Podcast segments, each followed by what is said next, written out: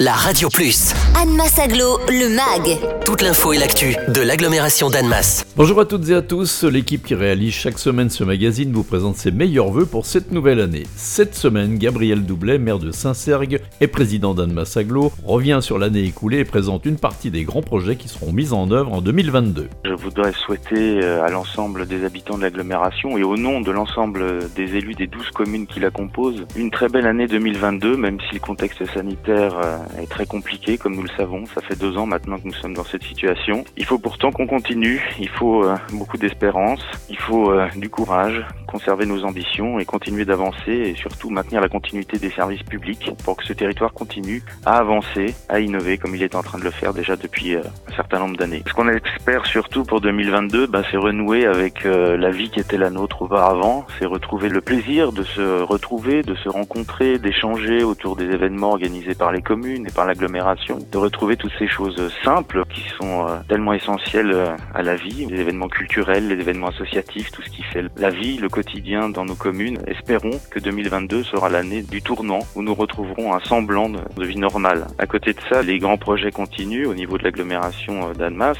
Beaucoup de choses vont se passer au niveau du quartier de l'Étoile. On va lancer par exemple les travaux du futur bâtiment de l'école d'infirmières. La ZAC Étoile va accueillir également ses premiers habitants, c'est quelque chose de très symbolique puisqu'on a fait de ce quartier euh, en quelque sorte le démonstrateur euh, de l'ambition de l'agglomération en matière d'aménagement du territoire, en matière d'innovation autour du quartier de la gare. Puisqu'on parle de gare, eh bien, je voudrais aussi euh, signaler que 2022 va être l'année du démarrage des travaux du parking relais de Machilly, qui est une infrastructure qui est très attendue. Et puis au titre des grands travaux, on peut signaler aussi quelque chose d'assez emblématique au niveau du Grand Genève, à savoir les travaux du téléphérique du Salève, qui vont permettre de rénover complètement les deux gares du téléphérique avec euh, un soin tout à fait particulier sur la gare haute puisque c'est un bâtiment classé, c'est un bâtiment euh, avec une très grande valeur patrimoniale et euh, que nous allons complètement réhabiliter pour offrir une expérience des plus intéressantes à tous ceux qui y sont attachés.